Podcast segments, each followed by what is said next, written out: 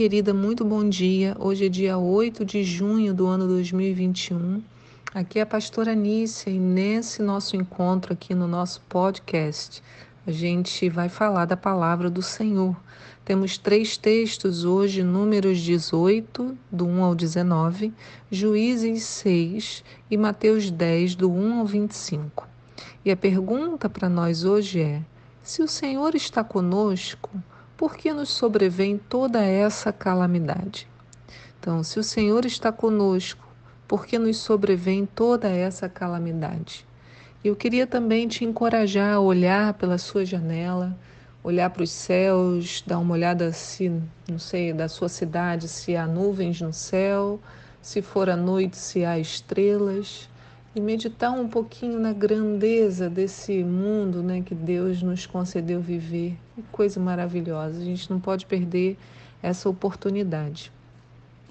Essa pergunta que eu fiz, se o Senhor está conosco, por que nos sobrevém toda essa calamidade? Foi a pergunta que Gideão fez para o anjo do Senhor quando este apareceu para ele. O contexto aqui era que o povo estava oprimido pelos midianitas, e isso porque haviam se afastado de Deus. Em Juízes 6, no verso 1 diz: Novamente o povo de Israel pecou contra o Senhor, e por esse motivo ele os entregou nas mãos dos midianitas. E a mão de Midian se tornou cada vez mais pesada sobre os israelitas por isso, os filhos de Israel construíram para si esconderijos nas montanhas, nas cavernas e nas fortalezas. Sempre que o povo de Israel formava suas plantações, os midianitas, os amalequitas e outros povos da região a leste deles as invadiam.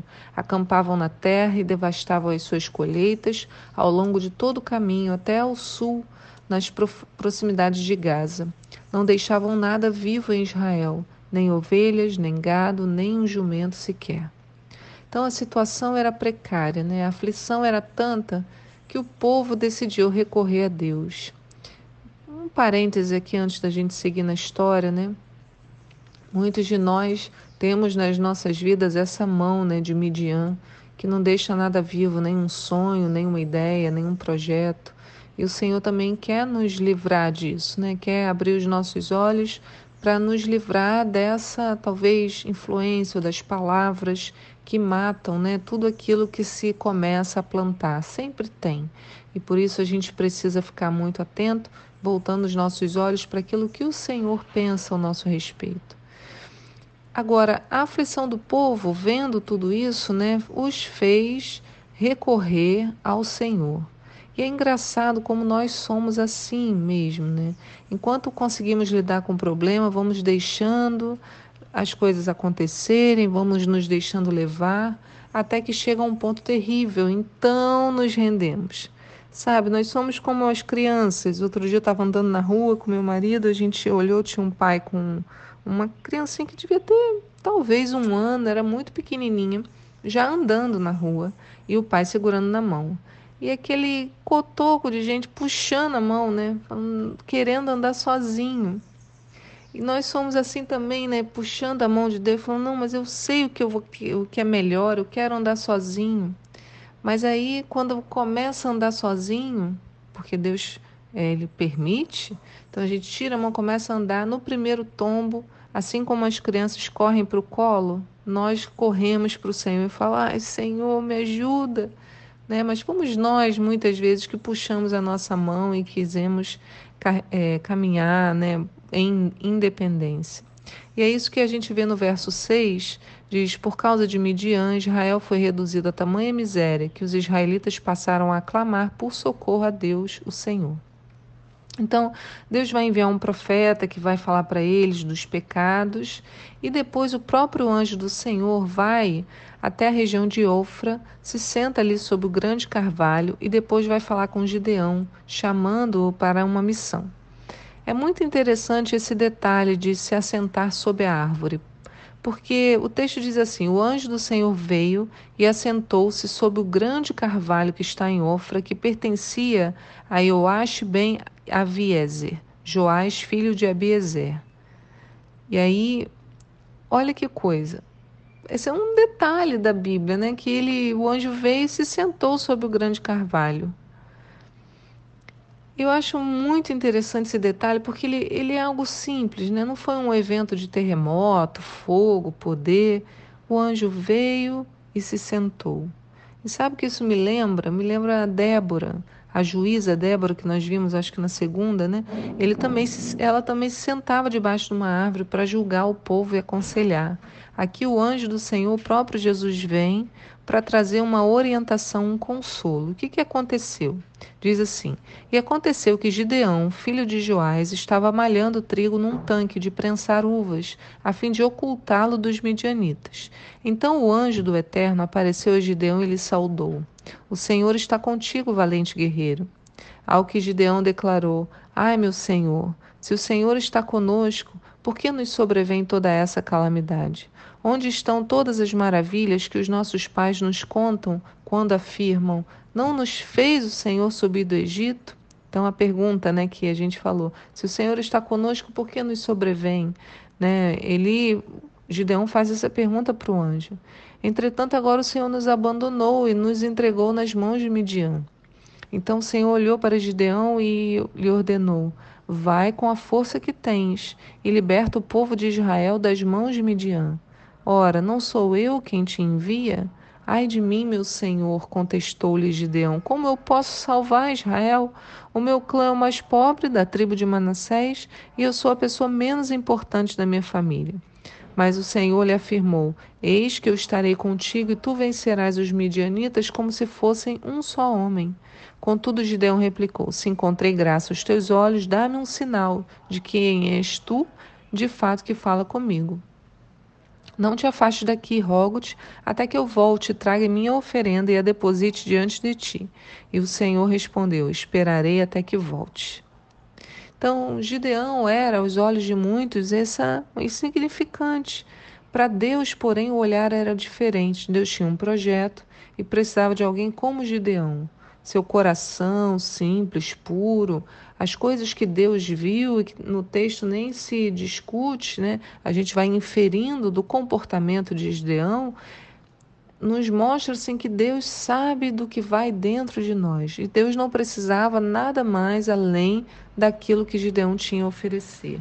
Né? Às vezes nós achamos que temos que ter isso ou aquilo para Deus nos usar em determinadas situações, mas Ele tem uma, um chamado de uso né, para cada um. Então, aqui nesse trecho, mais à frente, nós vemos o chamado, a confirmação, a adoração e a consagração de Gideão. Né? Ele foi para casa, ele preparou um cabrito, mais ou menos 20 quilos de farinha, fez pães sem fermento, pôs a carne num cesto, caldo numa panela, trouxe-os à sombra do grande carvalho e os ofereceu a ele. Então veja, esse carvalho tinha uma importância cerimonial, né? onde o anjo estava sentado. E o anjo ordenou: Olha, pega a carne, os pães, coloca sobre essa pedra, derrama o caldo. E Gideão fez isso. Então o anjo estendeu a ponta do, cavado, do cajado, cavado, que trazia em uma das mãos e tomou a, tocou a carne e os pães sem fermento. Então brotou fogo da rocha e consumiu a carne e todos os pães sem fermento, e o anjo desapareceu. Então assim Gideão olhou, né, concluiu que ele viu o anjo do Senhor e exclamou com um grande temor: Ai de mim! Ó oh, Senhor meu Deus, eu vi o anjo do Senhor face a face. Então o Senhor falou para ele: Pai, seja contigo, não temas, porque não morrerás. E ali ele ergueu um altar em honra ao Senhor e o chamou Yahvé Shalom. O Senhor é a nossa paz. E até os dias de hoje esse altar está em Ofra, cidade que pertence às famílias de Abiese.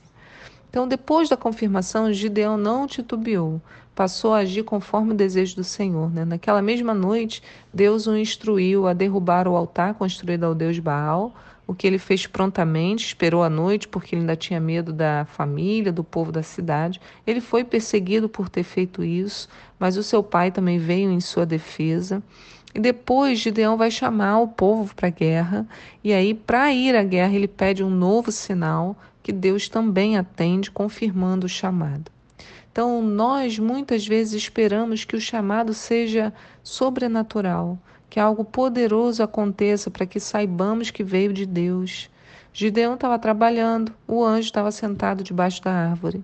duas coisas completamente ordinárias, né? Trabalhar e se sentar debaixo de uma árvore, ações do dia a dia das pessoas naquele lugar. Mas, de um chamado ordinário, Gideão pôde agir no extraordinário, porque aí já não dependia mais dele, e sim do poder derramado pelo Pai, e o desejo dele de demonstrar ao povo que havia feito uma péssima escolha ao seguir outros deuses. Nos próximos capítulos né, de juízo, nós veremos que para sair a guerra, Deus ainda reduz o exército. Ele fala: não, não preciso desse monte de gente, né? eu não preciso do poder humano. Eu preciso de obediência e submissão. E nós? Estamos preparados e atentos para sermos encontrados nas coisas ordinárias das nossas vidas? A pergunta de Gideão hoje nos ensina que, quando ele pergunta se o Senhor está conosco, por que nos sobrevém a calamidade? No caso aqui do povo, o Senhor estava sempre com eles, eram, foram eles que se afastaram do Senhor. E o Senhor trouxe um juízo, uma correção. Talvez no mundo o Senhor esteja trazendo correção em muitos lugares, mas o que Ele mais quer é que nós nos voltemos para Ele. O mais importante, a despeito de toda calamidade, é que o nosso coração se volte para o Senhor. E uma vez que o nosso coração esteja firme nele, a gente verá que a gente tem tudo o que precisa e que Ele nos encontra todos os dias nas coisas mais ordinárias, na sua oração no quarto, no caminho, andando na rua, uma parada que você deu para falar com Deus de alguma coisa, é lá, nesse lugar, que o Senhor está conosco. Que Ele te abençoe no dia de hoje, o seu coração esteja firme na palavra do Altíssimo. Fique com Deus. Tchau.